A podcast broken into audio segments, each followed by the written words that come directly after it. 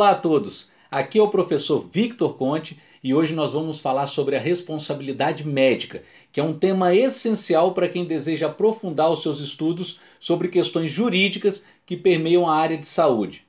Para falar de responsabilidade civil na área de saúde, é importante esclarecer que dano ou prejuízo é a violação do direito de outrem, uma agressão a um interesse jurídico patrimonial ou extrapatrimonial da vítima tutelado pelo direito. É de conteúdo patrimonial quando causar perecimento ou deterioração de bens materiais da vítima ou privar a vítima de algum ganho econômico esperado. E é de conteúdo extrapatrimonial quando representar uma violação de direitos imateriais, como a vida, a saúde, o nome, a imagem, dentre outros. Aquele, aquele que causar dano a outra pessoa fica obrigado a reparar. Reparar o dano significa conduzir a vítima à condição jurídica que conservava antes do prejuízo que injustamente sofreu. De acordo com o artigo 951 do Código Civil, o profissional da área da saúde que no exercício da atividade profissional por culpa causar a morte ou a lesão do paciente ou lhe agravar o mal, responde pelos prejuízos decorrentes. Mesmo que a relação entre o profissional e o paciente esteja sujeita ao Código de Defesa do Consumidor, a responsabilidade civil mantém-se como de natureza subjetiva, uma vez que nos termos do artigo 14, parágrafo 4 do CDC, a responsabilidade pessoal dos profissionais liberais será apurada mediante a verificação de culpa quanto a defeitos relativos à prestação de serviços.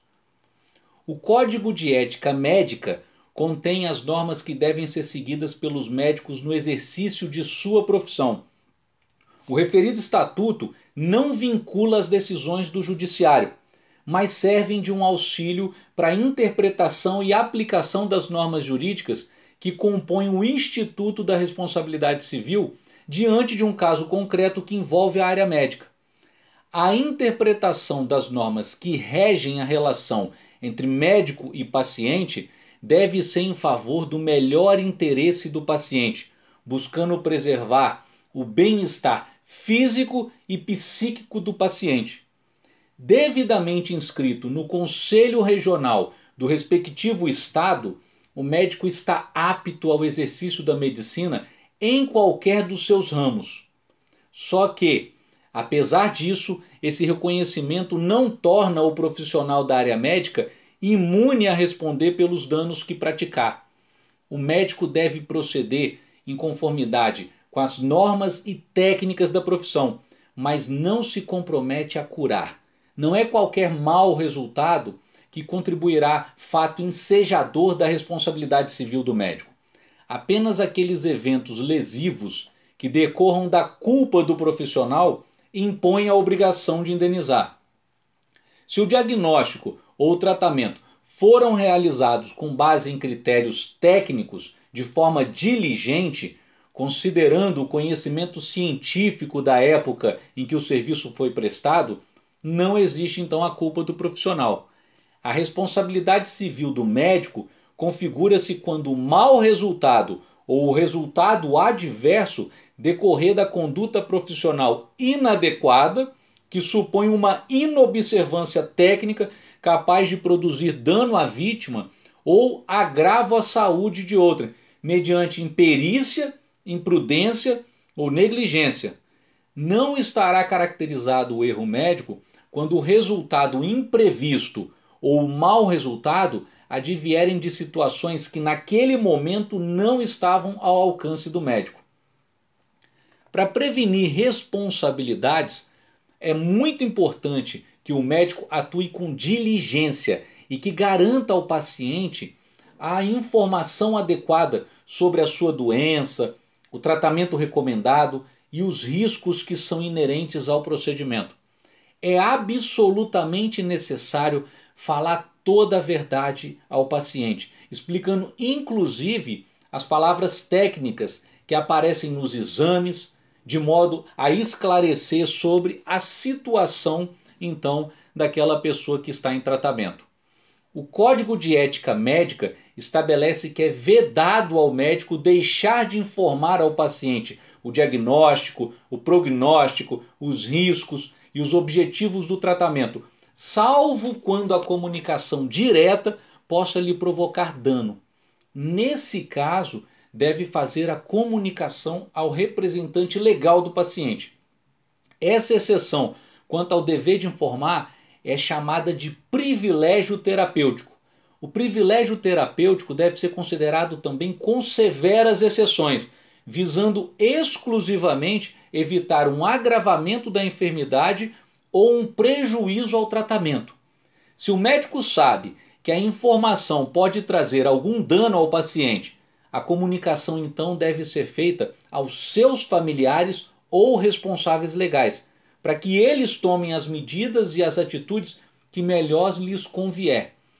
A informação adequada permite que o paciente possa exercer conscientemente o direito de decidir livremente sobre a sua pessoa ou seu bem-estar, e ainda sobre até mesmo a execução das práticas diagnósticas ou terapêuticas que eventualmente ele será submetido, né? Então o consentimento esclarecido é aquele obtido da pessoa capaz e em condições de entendimento sobre os fatos. Mas esse é, é, consentimento esclarecido ele pode ser substituído no caso de um paciente incapaz de compreensão e aí no caso a manifestação de vontade será por intermédio dos seus representantes. Essa autonomia do paciente em decidir a respeito do que é melhor para si, conforme os seus valores e crenças, condiz com o direito fundamental à liberdade e promove a sua dignidade, mesmo quando a escolha do paciente seja avessa à recomendação do próprio profissional da saúde, ela vai ter que ser respeitada. A falta de informação pode levar o médico ou o hospital a ter que responder pelo risco inerente, não por ter havido defeito no serviço, mas pela ausência de informação devida pela omissão em informar o paciente os riscos reais do tratamento.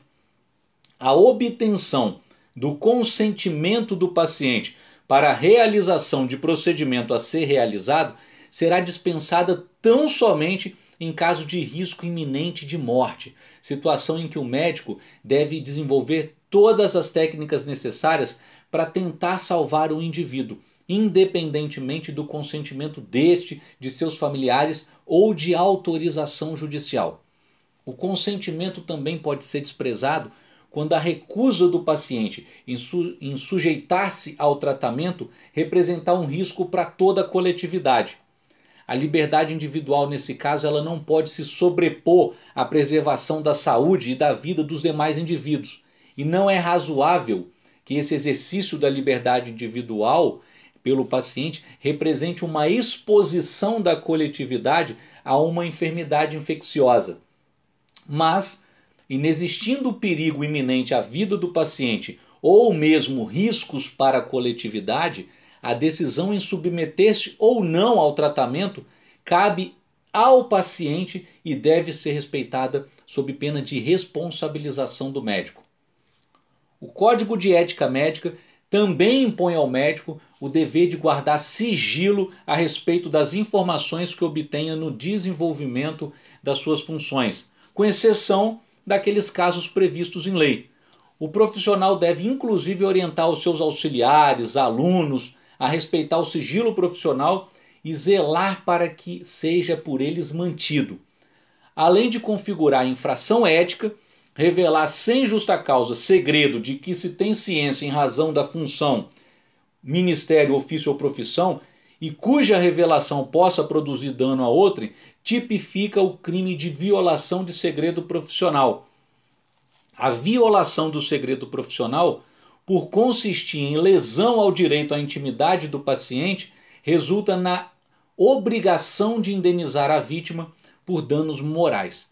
Somente situações especiais pode o médico ser levado a quebrar o sigilo, sobretudo quando estiver em jogo outro interesse relevante, como por exemplo, salvar a vida do próprio paciente ou de outra pessoa a ele ligada e notificar a doença infecto-contagiosa. O importante documento para a atuação do profissional é o prontuário médico, que se trata de um acervo documental padronizado, organizado, referente ao registro dos cuidados médicos prestados, assim como os documentos pertinentes a essa assistência que foi dedicada ao paciente. Então se torna um importante meio de prova para a defesa do médico em ações judiciais que porventura o médico venha a responder. O prontuário ele deve permanecer sob a guarda do médico ou da instituição que assiste o paciente, mas é assegurado ao paciente ou ao seu representante acesso ao seu prontuário, tendo inclusive o direito de obter cópia quando solicitada e até mesmo de receber explicações necessárias à sua compreensão, a não ser que isso possa eventualmente representar um risco para o próprio paciente ou até para terceiros. O prontuário ele também está sujeito ao sigilo profissional. Então ele deve preservar assim a intimidade do paciente. Só por motivo justo, dever legal ou consentimento por escrito do paciente, o prontuário poderá ser apresentado em algumas situações, especialmente para atender uma ordem judicial ou exigências do poder público embasadas em lei. Já em relação à equipe médica, nos casos de formação de uma equipe para auxiliar o médico ou o cirurgião, o médico-chefe da equipe é responsável pelos atos dos integrantes que atuam diretamente sob o seu comando e direção. Se o dano foi causado por algum profissional da equipe, o médico-chefe responde pelos prejuízos causados à vítima, com direito de regresso contra o culpado. Mas se o dano decorre da conduta culposa de auxiliares e enfermeiros contratados diretamente pelo hospital e no momento em que o dano foi causado não executavam o ato sob a supervisão do médico-chefe, a responsabilidade civil recai sobre o nosocômio, que também tem assegurado o direito de regresso contra aquele que agiu com culpa. Quanto ao anestesista, esse profissional desenvolve a sua técnica com liberdade na tomada de decisões. De acordo com a sua responsabilidade profissional, não estão é, é, é, então o anestesista sob o comando do chefe da equipe médica, ainda que trabalhe com o, o chefe da equipe em cooperação. Então, quando o dano decorre exclusivamente de erro médico atribuído ao anestesista, o chefe da equipe não responde solidariamente, já que a atuação dele é distinta e autônoma. O anestesista também não responde pelo erro do cirurgião ou dos subordinados do médico-chefe. A instituição hospitalar responde pelos danos causados pelo médico que atua no hospital. Independentemente do tipo de vínculo entre o médico e o hospital, desde que fique caracterizado que o paciente tenha afirmado a sua relação jurídica diretamente com o hospital ou com a clínica, sendo atendido por algum profissional que lá atua, então o hospital e a clínica respondem pelos atos desse profissional. Ao hospital ou à clínica também vai ser garantido o direito de regresso contra o culpado. Se o profissional não possui qualquer vínculo de emprego ou de preposição com hospital ou clínica, mas apenas utiliza do estabelecimento para a realização de certos procedimentos, ou está ligado mesmo por convênio, o dano então decorrente da falha técnica restrita ao profissional médico não enseja a responsabilidade do hospital ou da clínica. Em relação à infecção hospitalar, essa está relacionada ao risco da atividade normalmente desenvolvida pelos hospitais e clínicas, e por isso é a hipótese de responsabilidade objetiva desses fornecedores de serviços de saúde. Já os planos de saúde, eles respondem objetivamente pelos danos causados pelos profissionais da sua rede credenciada, já que eles limitam a escolha do consumidor a uma lista restrita de médicos, hospitais e clínicas. Em relação às seguradoras de saúde, não é viável atribuir essa mesma responsabilidade, porque o paciente possui ampla liberdade de escolher o profissional ou estabelecimento hospitalar ou clínico de sua confiança, fazendo apenas jus ao reembolso do pagamento que foi efetuado pelos serviços, conforme as disposições contratuais. Esse foi o nosso conteúdo desse podcast. Espero que tenham gostado e em breve trabalharemos mais assuntos relevantes para a nossa atuação jurídica. Desde já, muito obrigado e um forte abraço.